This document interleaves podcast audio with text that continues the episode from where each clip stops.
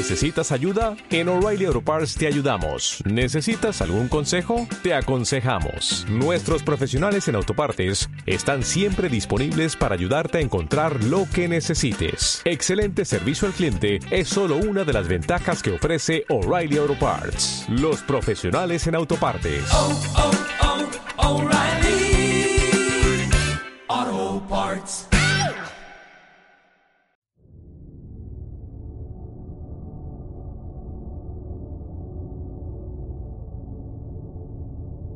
Abra su mente. Usted está a punto de acceder a la biblioteca sonora de lo oculto. La dirección no se hace responsable de lo que se diga u ocurra en este espacio. Mucho cuidado. Usted ha seleccionado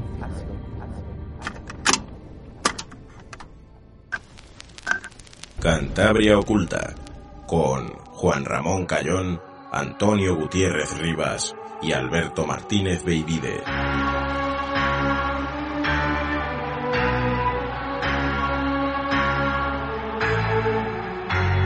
Muy buenas tardes, noches, queridos oyentes. Bienvenidos una semana más a Cantabria Oculta.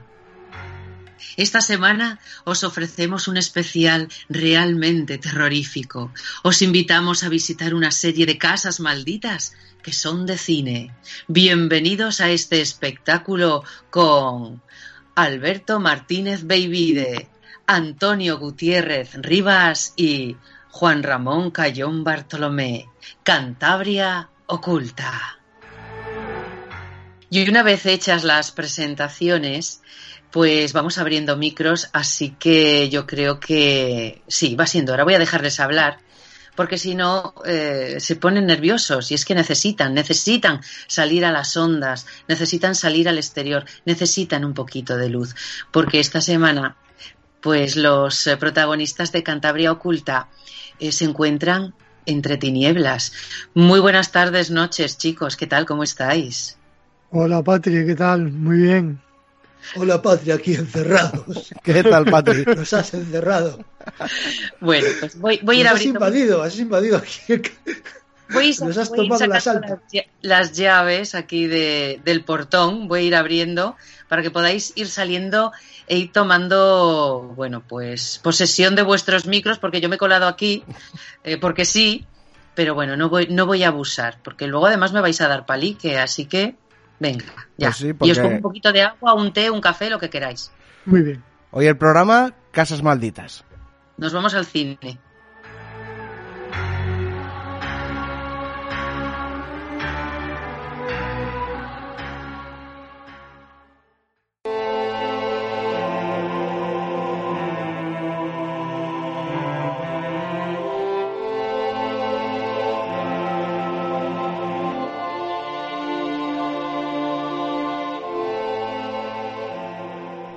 Ya estamos aquí con nuestra queridísima Patricia Prida. Hola Patri, ¿qué tal? Hola, hola, hola, ¿qué tal? Muy buenas, Patricia. Un saludo desde la cripta. Muy bien. Y desde esa cripta que, que tanto, tanto misterio y tantas cosas extraordinarias y, y tenebrosas y maravillosas tienes, nos has traído una especie como de guía inmobiliaria del malditísimo, digo, guía maldita inmobiliaria de, de las casas malditas en las películas de Hollywood. Bueno, en las películas de Hollywood y en el cine Bueno, patrio, en español también sí, porque, porque va a haber más de, en esta ocasión va a haber más de, de cine de aquí, de, de nuestro país, que de fuera. A ver, daría para hablar programas y programas y programas, porque esto es un, un no acabar nunca, ¿no?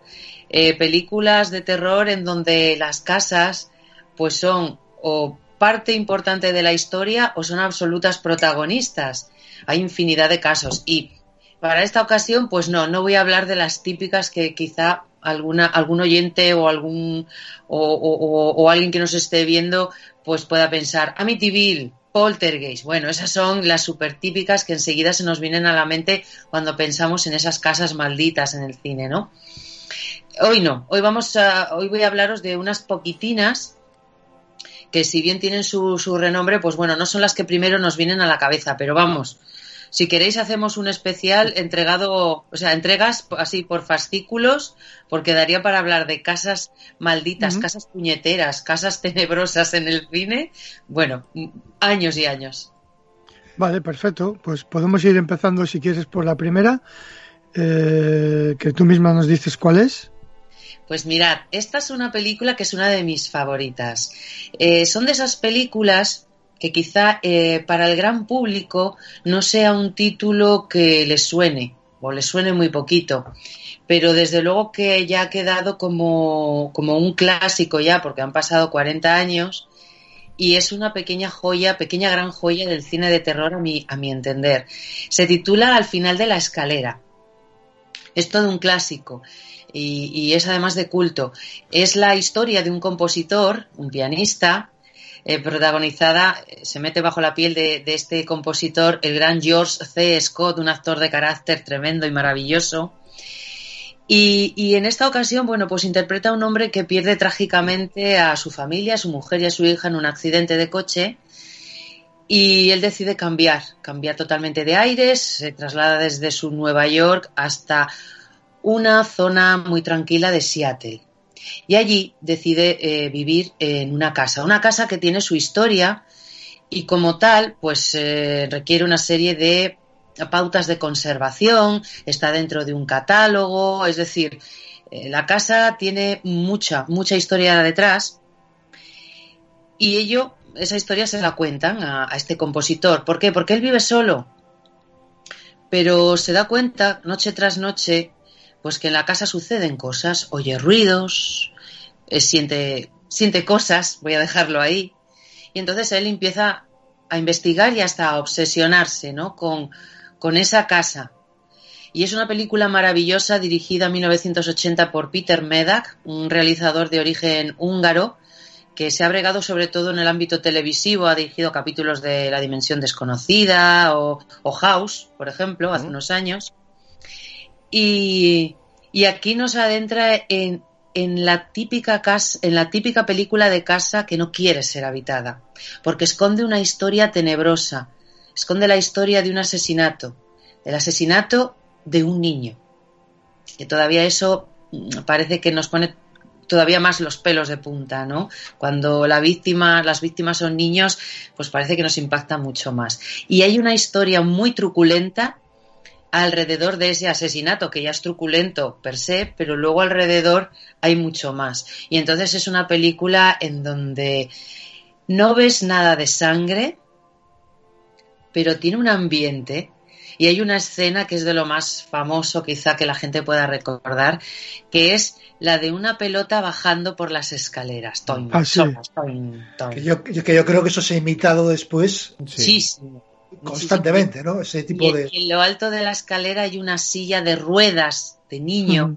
No, no un cochecito, sino una silla de ruedas de las que se usaban pues eh, a finales de, del siglo XIX, principios del XX o muy principios del XX, para un, un, infante pues que tendría, que tuviese algún tipo de discapacidad. Una silla de ruedas y solamente con esos elementos, mira, es que eso estoy hablando y se me ponen los pelos de punta. Yo, yo, recuerdo, yo recuerdo esa película, te digo, no la he visto, pero yo recuerdo que en aquellos años tuvo bastante fama, sí. como una película bastante impactante, lo del final de la escalera, y a veces creo que incluso se hacían de estos títulos de películas, películas que luego se utilizan, digamos, en la vida real o en la política o en cualquier circunstancia para, digamos, para indicar una circunstancia similar, un temor, al final de la escalera siempre había, al final de la escalera siempre pasaba algo, ¿no? Sí. Creo que tuvo cierta, cierta repercusión. Sí. También, igual, por lo que dices tú, que también el peso de, de George C. Scott, que uh -huh. a mí me encanta, es un actor que me encanta, y yo recuerdo en, en eh, la de Stanley Kubrick, eh, Teléfono Rojo, Teléfono Rojo sí, que es un sí, papel sí. increiblemente divertido, y luego le ves en Pato. O sea, teniente, no me acuerdo del nombre, pero no, no era, era, un general, general de aviación. Pero es que un actor de estos increíbles que te hace, te hace un personaje paródico, histriónico, igual te hace luego a Patton, ¿no? Porque sí. Es... Bueno, es, es un actor que realmente también daría para hablar de él porque es un actor que no pasaba desapercibido, un actor de carácter, eh, se llevó el Oscar por Patton en 1970 y eh, bueno, pues un ejemplo de cómo era George C. Scott. Pasó olímpicamente de ir a recoger su Oscar y se quedó en casa viendo un partido de hockey, ¿no? Era un, un tipo, un tipo muy, muy peculiar. Y bueno, tiene películas, yo lo recuerdo en Anatomía de un asesinato, ese thriller mm, policíaco de juicios de Otto Preminger con James Stewart, que hace George C. Scott, hace de, de abogado. Eh, la de, esta de Paul Newman, de, el jugador, la del billar. La- los campeonatos sí. de billar junto a Paul Newman. el, Bueno, el color del dinero, ¿no? esa fue la segunda Ah. parte. Ahí No, eh, Paul Newman interpretaba el mismo personaje Mm. que interpretó en 1900, creo que en 1961, en aquella película con George C. Scott, pues Paul Newman después, veintitantos años después, hacía el mismo personaje junto a Tom Cruise. O sea, es un poquito una continuación, ¿no? Y bueno, ha sido hasta Scrooge en Cuento de Navidad en una versión para la televisión en 1984. Así que bueno, pues George. Scott desde luego ya en el 80 era un actor de renombre, aunque no fue a recogerlo ya tenía su Oscar y además apareció en la tercera parte del Exorcista, también era el teniente que investigaba. Ay, es verdad, es verdad. Sí, Oye, sí, y, eh, No me Patri, y esta película, y esta película, eh, la casa, está protagonista la casa como George C. Scott, es decir, es digamos la contraparte de George C. Scott, de alguna manera. Digamos que la casa, una casa que lleva tiempo deshabitada, aunque es una casa histórica y tiene, bueno, pues eso, pertenece a un, pues una especie de, de ¿cómo decirlo?, de catálogo de edificios que hay que conservar, es una casa que se, que se, se renta, es decir, una casa que se pone en alquiler, pero lleva mucho tiempo deshabitada y nadie sabe por qué. Entonces, parece que la casa, al llegar este hombre que ha sufrido esa tragedia, que está, parece como que, que está muy, muy abierto a poder percibir ciertas cosas que los demás no pueden o no quieren percibir, pues parece que la casa encuentra el, al- el inquili- el inquilino ideal para poder transmitir lo que tiene dentro su historia, porque el espíritu de ese niño asesinado clama venganza. Y, y entonces al final eh, este compositor, dentro de su dolor, eh, parece que sufre una especie de catarsis, se obsesiona con lo que ocurre en la casa y bueno, hay de todo eh, en la película. Hay hasta sesiones de, espiritismo con escritura automática, una supuesta, una supuesta eh, medium se comunica con el espíritu y de hecho esa, esa medium le dice que la casa, en esa escritura, eh, pues le dice que no quiere ser habitada, no quiere que la, que la habiten porque antes hay que solucionar algo que está, que está ahí, que está ahí y lucha por salir. Y gracias a este compositor, pues bueno, digamos que la casa va soltando todo lo que, lo que alberga. Así que yo creo que, que lo mejor es pues ver un trocito para que la gente que aún no la haya visto, pues se haga la idea. Repito, es una película que quien busque emociones fuertes en plan gore o zombies o incluso espíritus que pasen o fantasmas que pasen delante de la cámara, eh, pues no lo va a encontrar. ¿eh? Sin embargo, tiene un terror psicológico que te va, te va apretando así el corazón y te va, te va creando pues como, como, como un estremecimiento por dentro. O sea, la, la película te atrapa. Es una película, ya os digo, una de mis favoritas.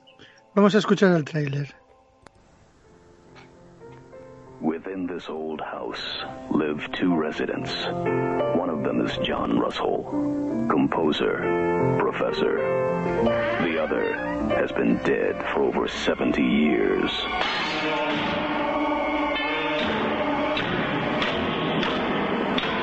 Claire, I'd like to talk to you about the house.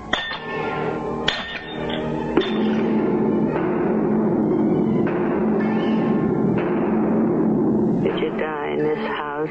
How did you die? Whatever it is, it's trying desperately to communicate. What is it in that house, Claire? What is it doing? Why is it trying to reach me?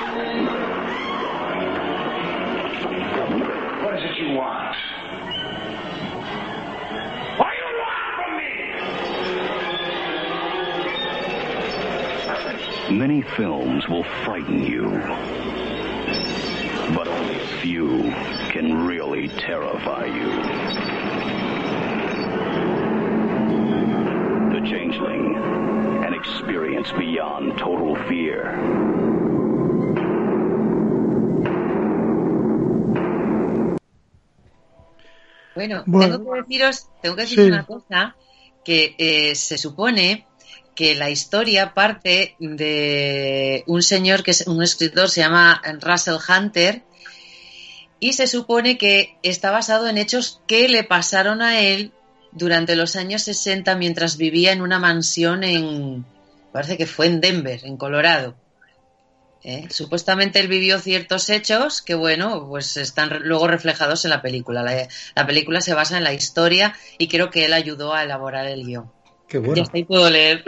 Qué Bueno, bueno. los que los que estéis escuchando el programa de- vía audio, pues no habéis visto las imágenes. Que Estaban practiquen sus- el inglés un poquito. Sí. Sí, Estaban subtituladas. Estaban subtituladas, pero hay que decir, ¿no, Juanra? Que esto luego creo que lo vamos a subir a nuestro canal de YouTube, por si quieren ver los trailers, los vídeos y las imágenes de las películas, ¿no? Eso es. nuestra audiencia, nuestra audiencia domina el inglés perfectamente.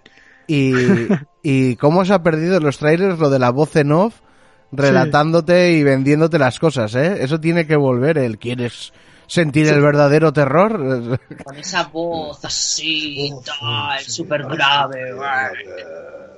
Y además, el Terrified. cortecito, el cortecito es- Terrified. ya se ve, los que veáis el, el- la, la conversación en, en el canal de YouTube de Cantabria Oculta, pues es guay porque a mí me gusta porque tiene ese toquecillo de cinta VHS de videoclub Sí. de los Sí, 80 que ya estaba Sí. muy pasada y a veces te Sí, veías, sí, sí. te llegaba la peli con algún trozo y jo, ya salen las líneas, cago en la marsalada. tiene, tiene esa cosa de, de nostalgia Sí, sí. ochentera. sí. ¿Alguna cosa más de esta película? Sí. Seguimos, claro, claro. Claro, sí. Claro que me quedo yo aquí toda relajada pensando en George C. Scott y las vicisitudes que le ocurren. Eh, bueno, ahora vamos a una película más reciente, una película del año 2017. Eh, regresamos a nuestro país porque eh, se trata de un título eh, que está supuestamente basado en el caso Vallecas. Eh, su título es Verónica, una película de Paco Plaza, que Paco Plaza saltó a la fama hace unos años junto a su colega Jaume Balagueró con eh, la serie de películas de Rec. Eh, es- eh, la primera fue aquel edificio donde unos periodistas entraban y bueno investigaban y ocurrían cosas. No sé si habéis visto alguna de las entregas de, Sí. de Rec. Sí. Yo he visto hasta la tercera, no sé por cuántas van. Mm, pues Cuatro, yo, creo que cuatro. Cuatro. Pero Sí, es bueno, se empieza a desvirtuar ya en la tercera muchísimo. Bueno, Sí, la, la la tercera, es la de la boda, ¿no? La de la boda. Sí. Eso es. Ah, pues a mí me gustó, ¿eh? Qué A cosa. mí también. A mí también. La cuarta, que es la se desarrolla en un barco, ya Ah, me gustó un poco menos. Me gustó un poco menos, pero la verdad es que está, está, está bien, vamos. sí. Ah, pues está interesante, sobre todo las dos primeras que se desarrollan en el edificio donde entra el equipo de televisión a hacer un documental y empiezan a ocurrir cosas y les dejan encerrados y aparece la niña Medeiros por ahí. Esa, esa es. Sí, sí. Bueno, la verdad es que suele ser garantía de calidad lo que hace esto este director. Por Pues lo menos ellos- para mí. ellos dos a la limón pues sacaron esta franquicia de rec y luego bueno pues unos años después Paco Plaza ya en solitario pues pues eh, hizo esta película Verónica no Eh, basada supuestamente en el caso Vallecas se desarrolla en los años 90 Verónica es una chica adolescente que además escucha a Héroes del Silencio, porque hay que Mm. recordar que en el año 91, por ejemplo, Héroes del Silencio estaban en su máximo apogeo. Y bueno, Verónica eh, vive con su madre y sus hermanos pequeños. Su padre murió y su madre trabaja mucho eh, pues para sacar la familia adelante. Ella acude a un colegio de monjas y bueno, he aquí que llega un día en que va a suceder un eclipse, un eclipse solar, y una de las profesoras pues les explica que antiguamente eh, pues ciertas eh, ciertas colectividades, ciertas culturas realizaban sacrificios humanos y hacían ofrendas a las deidades cuando coincidía pues es un eclipse, ¿no? Eh, ¿Qué ocurre? Que eh, Verónica y sus amigas deciden eh, el día en que todo el colegio va a subir a, a las azoteas a ver el eclipse, ellas deciden, dos, tres, tres, cuatro chicas deciden bajar al sótano y practicar la Ouija en ese preciso instante. ¿Para qué? Bueno, pues una de ellas para que su, su novio que se mató en un accidente se comunique con ella y Verónica también quiere hablar con Mm. su padre difunto, pero claro, algo sale mal. Y a partir de ahí, eh, pues lo negativo, la maldad que supuestamente dejaron emerger estas chicas a través de la Ouija, pues acompaña a Verónica a su casa. Y es en ese piso de gente sencilla, de gente obrera, donde ocurren cosas. Eh, Verónica tiene unos sueños horribles, en fin. Bueno, tampoco voy a destripar la peli porque hay que verla. Y sí que es verdad que es una película que, eh, en mi opinión, te va llevando, te va llevando y te mantiene muy entretenido con sustos, con momentos de, tensión, que bueno, pues es lo que también uno busca en una peli de estas características, ¿no? Así que, bueno, pues eh, a mí me pareció una peli muy buena, me lo pasé muy bien. Con unos actores, bueno, pues, pues los más jovencitos eran actores sin experiencia, gente que, que o bien que estaba empezando, como la actriz protagonista, y luego, bueno, pues eh, había actores un poquito más veteranos, pero vamos, que el peso recae sobre todo en gente joven, en esta protagonista, en esta actriz que encarna a Verónica, y, y la verdad es que lo, lo hacen fenomenal. A mí me gustó, me gustó muchísimo. Y bueno, ya si está más o menos basado en el caso Vallecas, pues igual me lo podéis decir vosotros, me lo podéis concretar un poquito más. Está inspirado, por, ahí, por así decirlo. Sí, el dejarlo inspirado. En inspirado, y que debe transcurrir en Vallecas. Debe ser una de las mayores mayores eh, acercamientos al caso. Y el final también un poquito, bueno, el final tampoco desvelo nada, que es que bueno, que lo de la policía que aparece, que eso en el caso Vallecas también se dice, pues de que la policía levanta un atestado sobre, sobre los hechos. Y yo mencionar que a mí de esa película la que más me impresionó era la actuación de la niña pequeña, más que de la protagonista, de la secundaria, la hermana pequeña. Parecía increíble cómo lo hacía para la edad que tenía. Lo hacen fenomenal todos, la verdad. Para ser actores que tienen muy poquita experiencia o ninguna, porque por ejemplo si tenemos a, a una veterana que es Ana Torrent, ¿no? Que lleva, lleva siendo actriz desde niña, eh, claro. Y además en, en, títulos de terror, bueno, pues, pues la tenemos ahí en tesis y luego, bueno, hizo un cortometraje maravilloso sobre la vampira de, de Barcelona, también fenomenal. Y, y, bueno, ella, claro, es el rostro quizá más conocido, uno de los más conocidos de toda la película, pero los chavales, la gente joven, lo hacen estupendamente. Así la casa, que... la casa Patricia, claro, esta casa no tiene nada que ver con la casa anterior o con las casas quizás muchas veces más típicas de las películas que estamos estábamos acostumbrados a ver, porque es el típico piso normalito. Claro, es un piso de, de, de, gente de clase media, no es ni la mansión de la película anterior, ni la casa aislada o chalecito de urbanización americana. De verdad que ahí también, pues es un puntazo que hayan sido capaces de crear el ambiente adecuado para que incluso digo, ese ambiente que a veces se consigue de que la cotidianidad de miedo también exactamente, exactamente. Sea... Otro, otro punto interesante que tú comentas, Toño. Eh, si nos dejamos llevar por el horror, digamos, más clásico, pues sí, nos podemos ir a mansiones, luego hablaremos de una que es súper clásico, con ambiente de Edgar Allan Poe. Claro, esos ambientes que, que te llevan inevitablemente a pensar en esas historias. Pero ¿qué ocurre también en el día a día, en una casa normal? El, el, el horror, es decir, el, los hechos terribles que suceden y siendo testigos las personas que habitan esa vivienda, está, puede estar muy presente, ¿no? Mm. Y eso se transforma en ese terror, pues sí, efectivamente, de, de, de una casa sencilla, modesta, en donde, bueno, Y además Pues igual es creo- más cercano, te puedes, te puedes identificar más, ¿no? es, Es, es lo que iba a decir. Yo creo que es ¿no? el terror que más agobia. Que creo que Claro. también Es- es la misma atm- atmósfera que puede conseguir en Rec en la primera, que también Claro. transcurre en el centro de Madrid y todo empieza porque una, una reportera va a cubrir una noticia.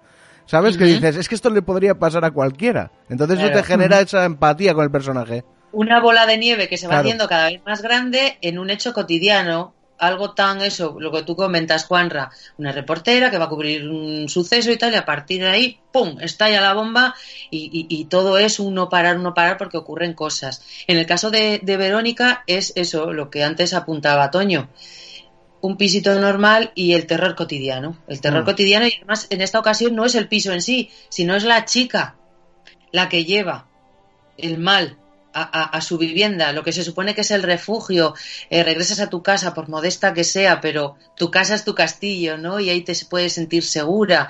Resulta que no, que, que, que a partir de ese momento la casa se convierte en un auténtico infierno y la familia vive pues, pues, pues, pues un auténtico, una auténtica pesadilla, porque no se sienten seguros en su propia casa. Y eso sí que es horroroso, yo creo. Hmm.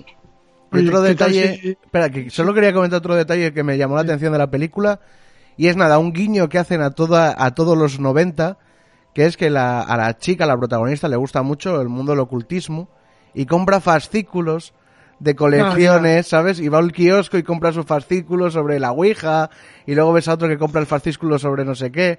Y ese, no sé, me, encantó ese guiño diciendo, mira, muy, muy noventero todo esto. Sí, está muy bien ambientada, la verdad es que sí, te traslada rápidamente a hace ay, 30 años, es que claro, va pasando el tiempo, pero está, está muy bien, muy logrado a mi, a mi entender, así que, así que nada, fenomenal. Una recomendación, vamos, eh, para ver sí o sí, si aún no la habéis visto.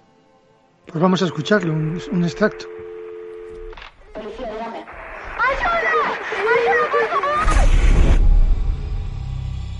Necesito que te tranquilices y me describas lo que estás viendo.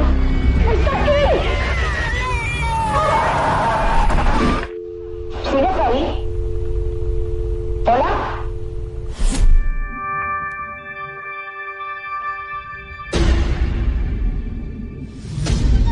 En las culturas primitivas se creía que lo que ocurría en el cielo era un reflejo de lo que ocurría en la tierra. Por eso se creía también que durante los eclipses la oscuridad reinaba por encima de la luz. Cerrar los ojos. ¿Hay alguien aquí con nosotras?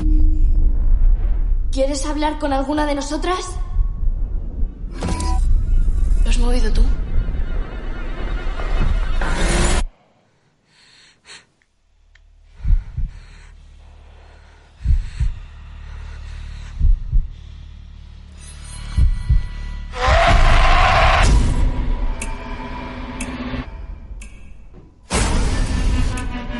Habéis hecho aquí es muy peligroso.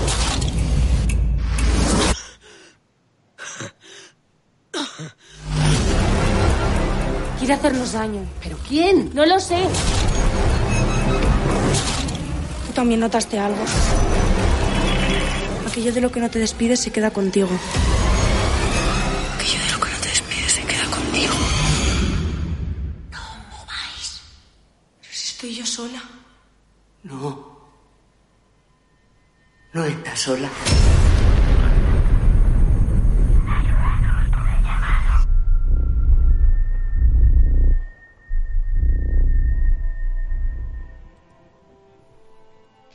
Bueno, la monja es muy chunga, ¿eh? Mm. Sí, lo iba a decir, digo, monja chunga chunga. Todas las monjas son chungas, inclu- incluso la de la de la de Blues Brothers. La de los Blues Brothers. También es muy chunga esa monja. Bueno, pues a, a la siguiente película que os voy a comentar es parecida a Verónica, pero también tiene una gran diferencia. Si bien en Verónica es ella con esa ouija que sale, no sale del todo bien o sale mal, y ella lo lleva a su casa, aquí nos vamos a encontrar con una historia también de una familia, es una película española, nos encontramos con una familia eh, trabajadora, eh, sencilla, modesta, que en esta ocasión se trasladan del pueblo a la gran ciudad, con esperanzas, bueno, pues de una vida mejor, de prosperar, de conseguir trabajo, un poco de un gran cambio, ¿no?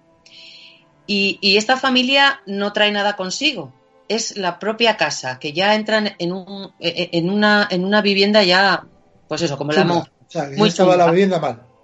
Sí.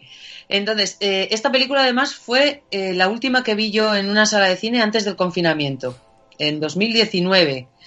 Eh, no, en 2019 no, en creo que fue en febrero de 2020. Y ya después, mm, pues a tomar por saco la bicicleta y ya nos metieron en casa. Su título es Malasaña 32. Y esta es una película eh, que también está supuestamente, y el supuestamente bien grande, basada en hechos reales, en un suceso ocurrido en los años 70, también se desarrolla, bueno, pues en, en Madrid, pero yo por más que he mirado un poco, digo, a ver, ¿en qué caso se basa? No he encontrado. Los productores dicen que está basado en un caso real, pero no dicen cuál. Ah, También es- el, está basado en un hecho real, vende un poquito, no mucho, Puede pero ser. algo ayuda. Sí, hombre, claro. Es que No. lo de, igual que la de, igual que la anterior, la de Verónica, inspirado, claro, de inspirado, es decir, de lo que cuenta la película, los hechos reales, pues hombre, es como decir que, no sé, que Star Wars está inspirado en, en, pues sí, los, los, ¿cómo? Los 12 samuráis o los 7 samuráis, Eh, la de Kurosawa, La de Kurosawa, la fortaleza Pues, escondida, ¿no? la fortaleza escondida, eso sí. Sí. Kurosawa, pues sí, este, efectivamente. ¿Y qué tiene que ver con la fortaleza? Nada. Por lo mismo que, que, que Verónica con el caso de.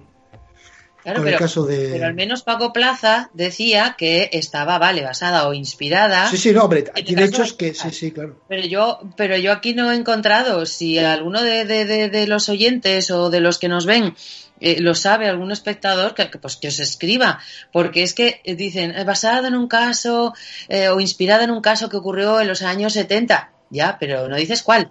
Yo no he encontrado qué caso. Entonces, bueno, también puede ser una estrategia publicitaria, ¿eh? Pero Pues, bueno, en fin. Ahí, ahí lo dejamos. Bueno, pues como os decía, en esta ocasión se trata, estamos en, en esa época de los 70, época de la transición en España, entonces muchas familias se trasladaron ya desde los 60, ya sabemos que siempre ha, ha habido movimiento de- de- del campo a la ciudad, ¿no? Bueno, pues es el caso de esta familia donde van los padres, los hijos y el abuelo. Se trasladan a un piso que parece fabuloso y, bueno, pues comienza el padre a trabajar, la madre también, los chavales al colegio y el abuelo, bueno, pues en casa con sus cosas. Y aquí es que eh, empiezan a notar cosas raras. Tiene un poquito, si me apuráis, pues un poquito, sí, de ese espíritu de al final de la escalera. Es decir, las cosas empiezan a moverse, que si una mecedora, que si el cuadro, que si la fotografía de esta señora que estaba mirando así, ahora la señora está mirando para el otro lado. En fin, ese tipo de cosas muy sutiles, pero que los habitantes de la casa pues empiezan a, darse cuenta de ello, ¿no? Y, a- am, aparte de ese terror, digamos, más sobrenatural, más espectral, se añade otro tipo de temor, de miedo, que es la angustia, mm, digamos, la, la angustia por su propia situación económica y social. Ellos llegan con grandes esperanzas a la gran ciudad, sin embargo, las cosas no salen como esperan. Claro, trabajar en la gran ciudad es diferente a trabajar en el Mm. campo. El ritmo es diferente, el comportamiento de, de- de tus compañeros de trabajo es distinto. Entonces, a esta familia se les hace muy cuesta arriba, pasan apuros económicos y claro, ahí yo veo que se añade ese otro elemento de la angustia, de, la angustia del día a día, pero sin elemento sobrenatural, sino que es la situación acuciante eh, que está pasando esta familia y que les lleva a plantearse pues incluso regresar al campo, aunque para ellos suponga en cierta manera pues como una especie de fracaso, ¿no? Porque todas esas grandes esperanzas que tenían en, en vivir en, en la urbe, pues y luego encima llegas y la casa pues también es chunga, pues ya se te plantea todo eh, cuesta arriba. Así que nada, eh, a mí es una película que también me gustó. Sí que es verdad que me costó un poquito más entrar que con la de Verónica, pero después de un rato de visionado, pasa, pues no sé, media hora, 20 minutos, una cosa así, ya vas hilando mejor y ya te van encajando las piezas. Y, y al final la, la disfruté, la disfruté mucho. Así que si queréis, pues también vemos un- una muestra de, de esta película, Malasaña 32. ¿Sabes qué, mamá? No me gusta que nos paremos en la puerta de la vieja.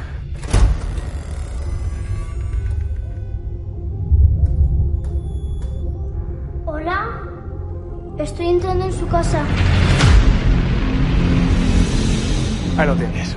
¿Es aquí? El cielo de Madrid para nosotros solos. Vamos a estar como reyes.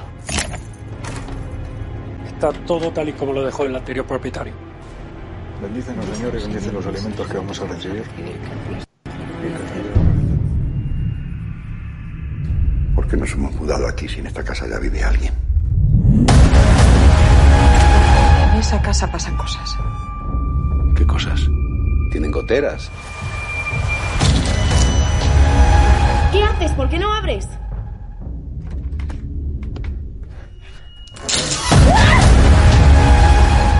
No, no, no, no me conoce. Vivo en la calle Manuela Malaseña 32. Ya no está. Estás solo. ¿Quién vive en la casa? Es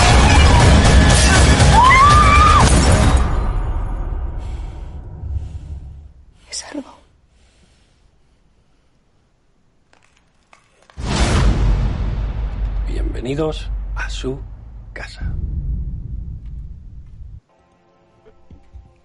En Malasaña 32 ocurren muchas cosas, muchas más de las que he contado, ¿eh? pero no puedo decirlas todas, hay que ver la, la película y bueno, ya habéis visto ahí ese pequeño guiño a, a Poltergeist, ¿no? El niño delante de la televisión y como siempre, los pequeños y los ancianos, el abuelo, esa frase de ¿por qué hemos venido a vivir aquí si aquí ya vive alguien, ¿no?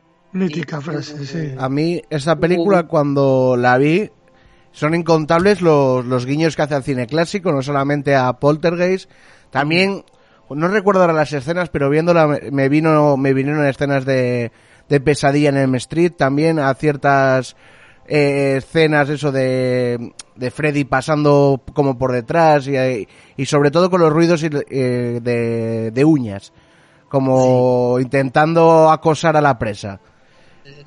Yo creo que bebe mucho de cine clásico y bueno, lo ponía en el tráiler, inspirada, o sea que este- se puede inspirar en un caso también que no tiene por qué ser ni de Madrid ni de Malasaña, o sea, tú dices, Claro, inspirada igual es un caso que ha en Turquía, pues pues ya está. Bueno, ahora eh, vamos a regresar a Estados Unidos y ahora vamos a regresar a un clásico. Nos vamos a los años 60, 1960, con este es el inicio, este título que os voy a comentar marca el inicio de la serie de películas que la American International Pictures, con Roger Corman al frente como director, realizó muy libremente sobre las, eh, las obras, los cuentos de Edgar Allan Poe. Vincent Price es el protagonista de la mayor parte de estos títulos, mi adorado Vincent Price, San Vincent Price, que es el santo patrón de la cripta de Proyecto Terror. y con, como os digo, con este título se dio el pistoletazo de salida de títulos que vendrían después como Historias de Terror, El Cuervo, La tumba de la Igía, eh, en fin, un montonazo que ya son, un montonazo de títulos que ya son clásicos y bueno, que si bien eran pelis de bajo presupuesto, pues dieron muy buen resultado en taquilla y a día de hoy, pues eso, ya son películas de culto.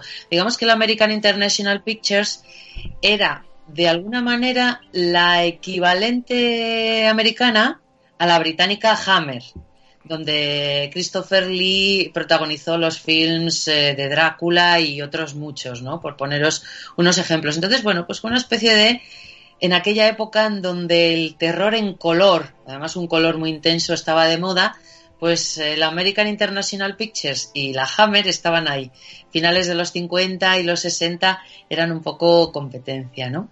Y entonces aquí tenemos la caída de la casa User, que eh, como os comento es todo un clásico y el guion, si bien está basado en una historia de Poe, el guion es obra de Richard Matheson, el escritor de Soy leyenda, que bueno, trabajó mucho como, como guionista y aquí encontramos esas producciones que os comentaba, eh, que bebieron mucho de los clásicos de la Universal, pero impusieron el color. La Universal era el terror en blanco y negro y ya los años 60 pedían otra cosa y eran colores además muy marcados, eh, colores, eh, bueno, el rojo era rojo sangre para deslumbrar en pantalla, más que des- deslumbrar, impactar en pantalla.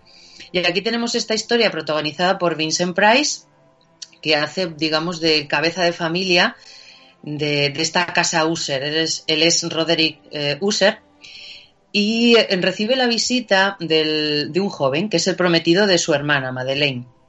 Entonces, eh, Roderick se opone al, matrimonio ¿no? de su hermana con este joven y este joven va en su busca, va en busca de, su amada y quiere saber por qué, por qué no pueden estar juntos, ¿no?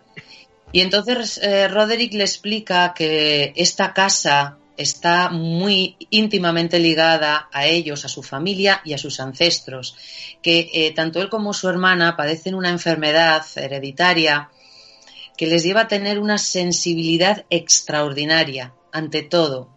Los sonidos, la comida, los olores, el tacto, es, es una cosa y que bueno, también detrás de todo ello pues hay una serie de hechos cometidos por sus ancestros pues bastante siniestros. Hay una historia muy oscura dentro de la familia Asher y digamos que la, la casa es como la compañera, es, es la compañera de esta familia y de alguna manera tanto Roderick como su hermana no pueden salir de ella. Y al final es la propia casa la que se encarga de contener eh, las, los, los, los actos de esta familia, manteniéndolos ahí dentro. Bueno, es una adaptación bastante libre eh, de este cuento de Poe. Y, bueno, tenemos catalepsia, tenemos mm, eh, enterramientos de vivos, eh, tenemos ese ambiente clásico de la mansión en un páramo con árboles que ya están muertos, ¿no? Eh, hay una especie de laguna reseca, oscura, o sea, ambiente clásico muy propicio para este tipo de historias y tan típicas de, de Edgar Allan Poe. Y tenemos que- a Vincent Price. Y tenemos a Vincent Price con esa Además, presencia ¿no? que tenía. Tenemos a Vincent Price de, de un rubio más que platino. Ya. Teñido, vamos, se debieron gastar unos cuantos litros de agua oxigenada para teñirle, pero aún así sale una- tú que conoces bien la- a Vincent Price y su recorrido, eh, has- eh, no era una figura, ¿no? no era un actor demasiado conocido, una gran- no era una gran estrella, ¿verdad? Pues mira. hasta ese momento, ¿no?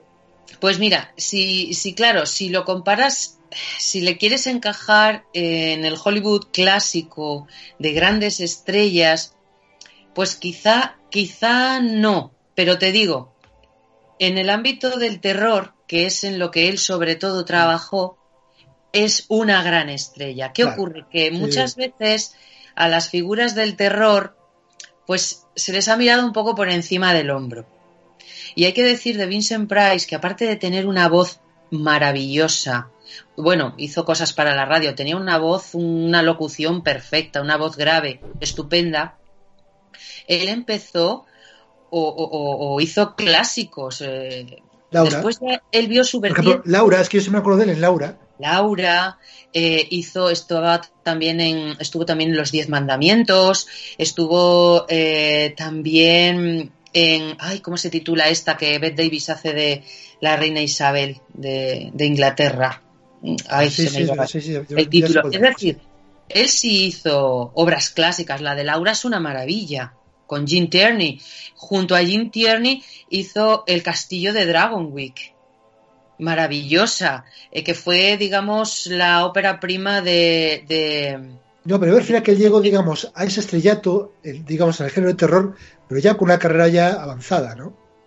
Eh, bueno, él hizo mucho teatro en su juventud en Inglaterra, luego empezó en los estudios, pero ¿qué ocurre? Que de antes el sistema que tenían los estudios en Estados Unidos era que contrataban un actor por décadas, eh, perdón, por años. Es decir, si la Metro te contrataba, igual te contrataba por 10 años y durante 10 años era suyo. Te podía intercambiar con otros estudios. Entonces, eso a Vincent Price no le terminaba de convencer y cuando empezó a hacer este tipo de películas de género, vio además que podía desarrollar, bueno, pues, pues un tipo de personajes que a él le, gustaban mucho. Y vio que estaba muy cómodo. Y como le gustaba tanto, él siguió por ahí. Y además es, es muy curioso eh, contrastar un poco esas películas en donde muchas veces hacía de malvado, de atormentado, con luego lo que era su vida habitual y cómo era él en realidad. Era un hombre jovial, con sentido del humor, un amante de la buena vida, era, era cocinero, le encantaba el arte. Ya siendo adolescente ahorró para comprarse un original, no recuerdo si de Matisse o... Y fue un gran experto en, en, en el arte. Fue mecenas de una escuela de, de arte en Los Ángeles. Eh, bueno, en los, en, en, los años 50, 60 iba a concursos de televisión, participaba en concursos de televisión sobre, sobre arte. O sea, hay, bueno, hay un montón de documentación gráfica en internet. Así empezó Santiago Segura también en concursos de televisión. y era un hombre realmente que, de verdad. No, se nota, Patri, se nota que le adoras. Sí, se nota que, se nota encantado que adoras. conocerle, porque creo que hubiese hablado con él de muchísimas cosas. Y era, ah, y bueno, le encantaban los perros. De hecho, escribió un libro sobre uno de sus perros. Así que, y luego resulta que le veías en las pelis en donde era, bueno, pues eso, era un tipo perverso, o era un tipo atormentado, era un tipo oscuro. Y, y pero bueno, era, era, desde luego fue toda una estrella, pero bueno, del, del terror, pero con legiones y legiones de, de, fans. Bueno, ahí tenemos a Tim Burton, ¿no? Que en innumerables ocasiones le No, hizo que homenaje y llegó a, a trabajar con él en Eduardo Manos Tijeras y previamente en el cortometraje Vincent, que era narrado en el original por Vincent Price. Así que nada. Bueno, que me voy, que me voy por los Sí. cerros de Úbeda. Vamos, a escuchar, a, sí. a ver ese trocito de la caída de la casa User. Al menor choque nos resquebrajamos. Los dos sufrimos una dolorosa enfermedad de los sentidos. En mi caso es peor ya que yo soy mayor que ella, pero los dos la padecemos. Pensar en comer algo que no sea el más sencillo de los purés me resulta insoportable. Mi cuerpo solo resiste el contacto de la tela más suave. Mi vista únicamente soporta la más pálida luz. Los olores me atacan constantemente y como ya le he dicho, el menor ruido me aterroriza. Por eso me pidió su sirviente que me quitara las botas. Sí. Y aún así le oí entrar. Cada uno de sus pasos, cada crujido de su traje. Oí el galope de su caballo, el ruido de los cascos en la entrada, su llamada. El golpear de la aldaba fue como una cuchilla en mis oídos. Puedo oír a las ratas arañando el interior de los muros de piedra. Señor Winthrop, la mayoría de mi familia ha terminado sumida en la locura.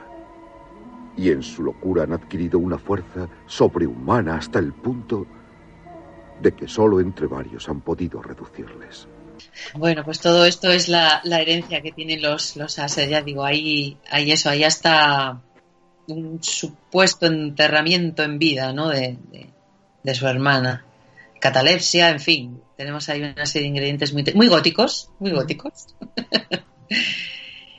y, no, sé cómo vamos que no sé cómo vamos de tiempo, Juan Real lo tiene controlado mejor.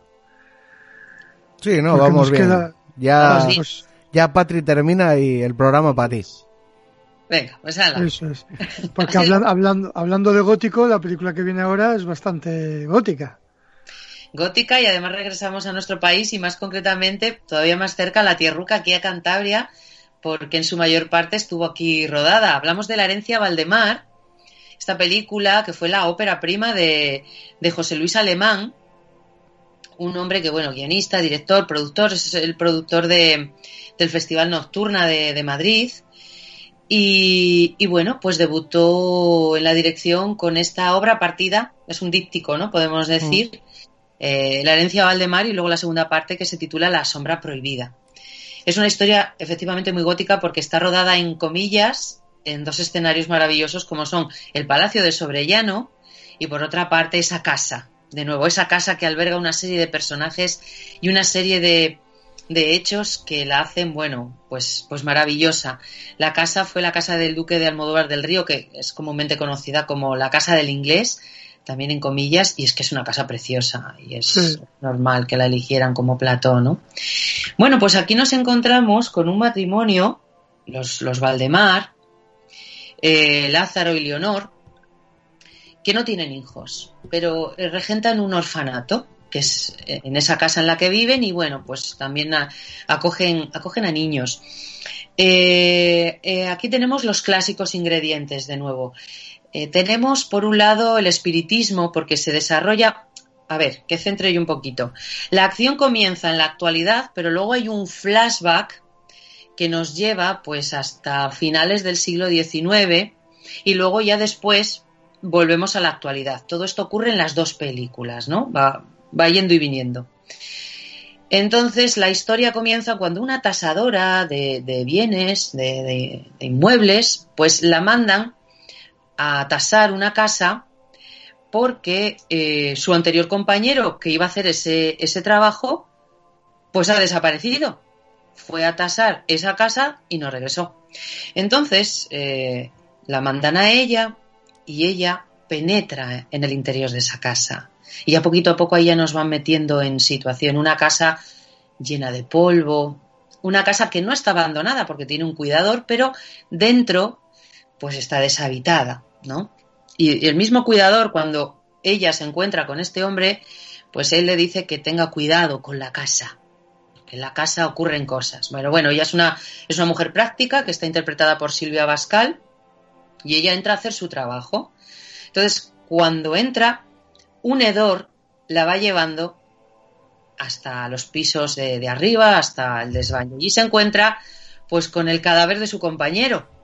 Y a partir de ahí empiezan a ocurrir cosas. Y después esta muchacha desaparece, con lo cual el excéntrico eh, presidente de, de la Fundación Valdemar contrata a un investigador privado. El excéntrico es eh, este Poncela, que a mí es un actor que me encanta. Y entonces envía a este investigador a que encuentre a esta muchacha, pero sin meter ruido. Nada de policía, nada oficial. Hay que hacerlo todo de puertas para adentro. En, en el viaje de este investigador hasta la casa, que lo hace en tren, o sea, un medio de transporte de lo más romántico, eh, pues le acompaña una doctora, una especie de mujer misteriosa con pinta de mujer fatal, que le cuenta la historia de la casa. Y ahí es donde nos lleva al flashback. A finales del siglo XIX, en donde vive, eh, eh, en el que vive este matrimonio que acoge esos niños de una manera modesta. Pero ¿qué ocurre? Que eh, él tiene una afición que es la fotografía, que en aquella época pues era algo muy novedoso. Y por supuesto el espiritismo que estaba muy en boga. Se junta la fotografía con las sesiones de espiritismo y digamos que el negocio del matrimonio empieza a subir y eso les da un nuevo estatus social. Empiezan a contactar, a recibir gente. Y lo voy a dejar ahí. A partir de ahí van sucediendo cada vez más cosas y este matrimonio pues llega a conocer a Lovecraft, por ejemplo. Las eh, cosas que ocurren también tienen mucho del universo, del universo de H.P. Lovecraft y uno de los personajes que también se ve reflejado en estas películas es Alistair Crowley, el gran mago, ocultista, eh, fundador de, de, la filosofía de Telema, perteneciente a, a, órdenes esotéricas. Y bueno, pues aquí se juntan una serie de personajes clásicos cogidos de aquí y de allá. Eh, eh, juntamos ese ambiente de casona gótica y bueno, pues aquí ya se arma una buena.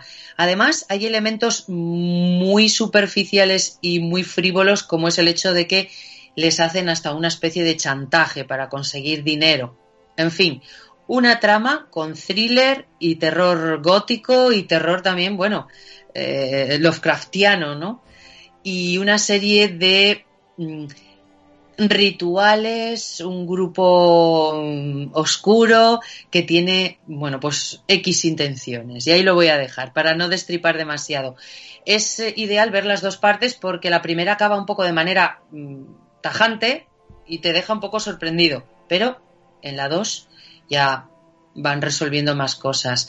Y me parece que alguno de vosotros, no sé si todos, pero alguno la ha visto y, y creo que le Mm. gustó, ¿no? Yo la he visto y me gustó bastante.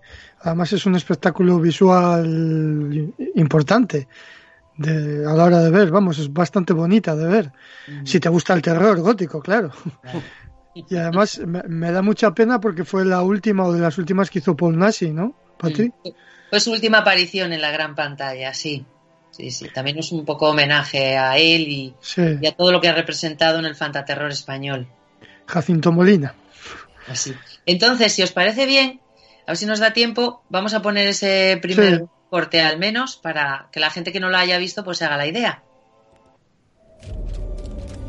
Se trata de Luisa Llorente, una experta en la valoración de edificios singulares.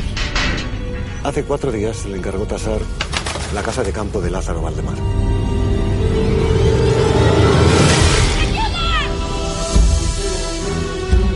Tenemos un problema serio.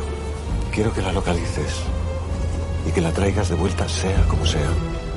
Ya son dos las personas desaparecidas. Y como se te ocurra llamar a la policía, serán tres. Mire, estos son Leonor y Lázaro Valdemar. Y este es su diario. Leonor regentaba un orfanato familiar en su propia casa. Mientras tanto, su marido dedicaba su tiempo a un oficio que estaba prosperando, la fotografía psíquica. Algo así como retratar el aura de las personas. Lázaro era confiado y olvidó completamente la primera regla de todo buen ilusionista. El 50% de las aportaciones que recibe. Me llamo Aleister Crowley.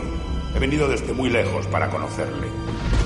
Tu casa está llena de energía espiritual. En pocos días se va a producir un acontecimiento insólito.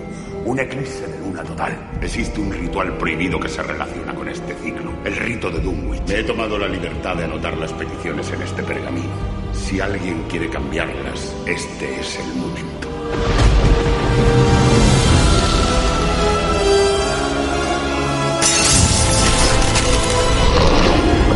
Un poder terrible está ahí fuera.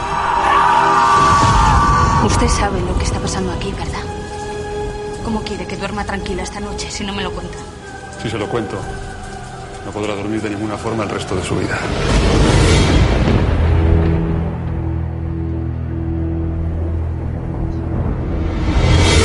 Bueno, pues ahí tenemos, eh, bueno, los actores buenísimos. Tenemos a Daniel Liotti, el actor italiano que regresaba a España para hacer esta película eh, después de haber sido Felipe el Hermoso en, la peli Juana la Loca.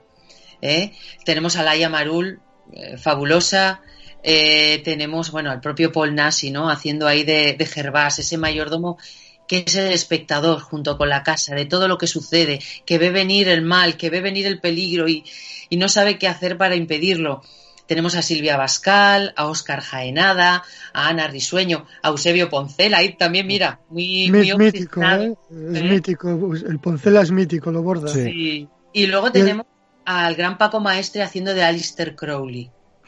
Y es un actor, era un actor, porque ya murió hace unos años, creo que hace 10 años, de manera súbita y era un gran, gran actor por tamaño, pero luego gran actor también a nivel interpretativo y con una voz también. ¿Quién es el actor? Porque yo para los nombres soy muy malo. Que luego interpretó a Camarón en el cine. Oscar Jaenada. Ese, lo hace muy bien también el Es el chico este. ¿eh? investigador que va Sí, a ver sí, sí, sí. Sí, sí. Muy Oscar bueno. Jaenada. Muy bueno. Entonces, pues bueno, ahí está. Eh, esta película en, en dos partes y que, bueno, la una, la una va con la otra, porque sí que es verdad que la primera te deja con, con esa cosa de, eh, eh, tengo que saber más, y es que se completa en la, en la segunda. Así que no sé si os parece bien, podemos poner el segundo tráiler ya para finalizar y, y bueno, no sé, eso lo dejo a vuestro, a vuestro criterio. Escucha atentamente, porque es tu vida lo que está en juego. Pasado reciente. Presente. ¡Cuidado!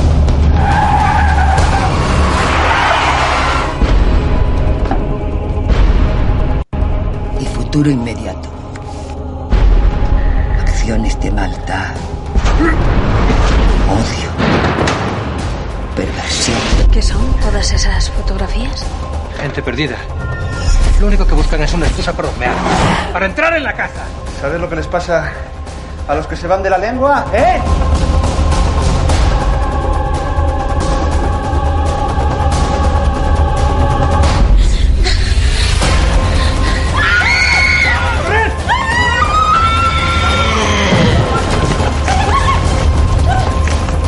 Después de tanto tiempo, vamos a terminar con esto de una vez.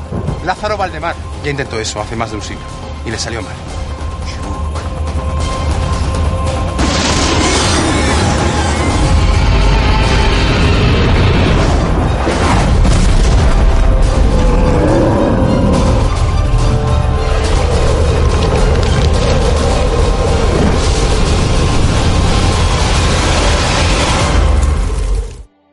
Pues ahí lo tenemos. Y no solo de ambiente, ya lo habéis visto, ¿no? Con monstruos muy de Lovecraft, eh, sino que también hay grandes guiños a clásicos. Bueno, ahí tenemos el personaje de la gitana, la que adivina, la que te echa el porvenir, que nos puede eh, retrotraer pues hasta la época de la Universal y, por ejemplo, el hombre lobo, ¿no? Eh, en fin, bueno, pues hay muchos guiños y yo animo a quienes no la hayan visto y les guste el género de terror que presten mucha atención tanto a esos guiños a- de películas, a películas de antes, como a los personajes que van apareciendo por la casa, que presten atención. Porque bueno, a los que nos gustan este tipo de cosas, este tipo de, de- pequeñas anécdotas, pues eh, la herencia Valdemar nos brinda unas cuantas para disfrutar.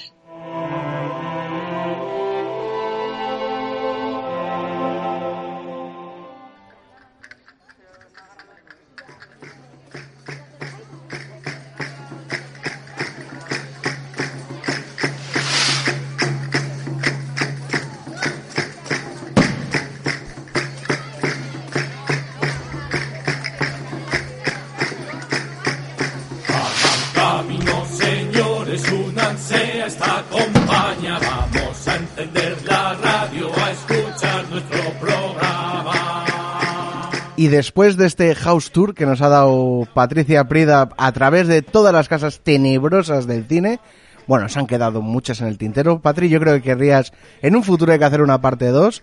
Y yo creo que también nos deberíamos de animar nosotros a traer alguna película que hayamos visto sobre, sobre el tema. Patri, muchísimas gracias por, por pasarte por aquí, por Cantabria Culta.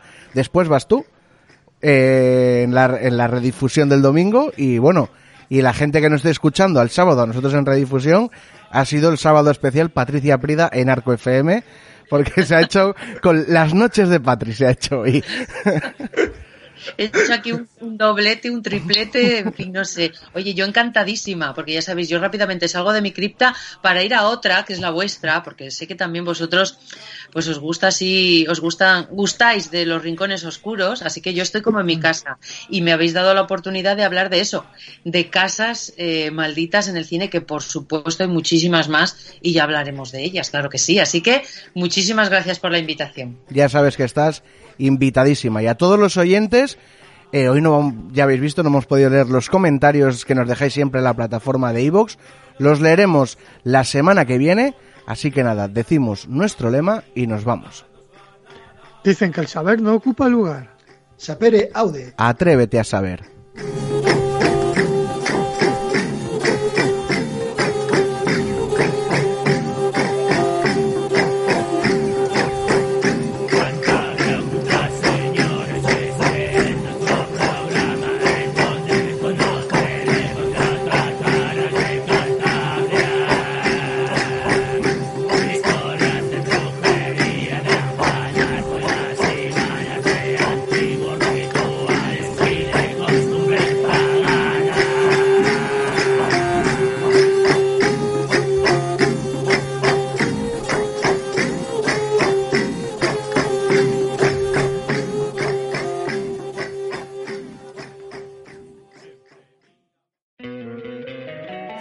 Encantaría tener 100 dólares extra en tu bolsillo?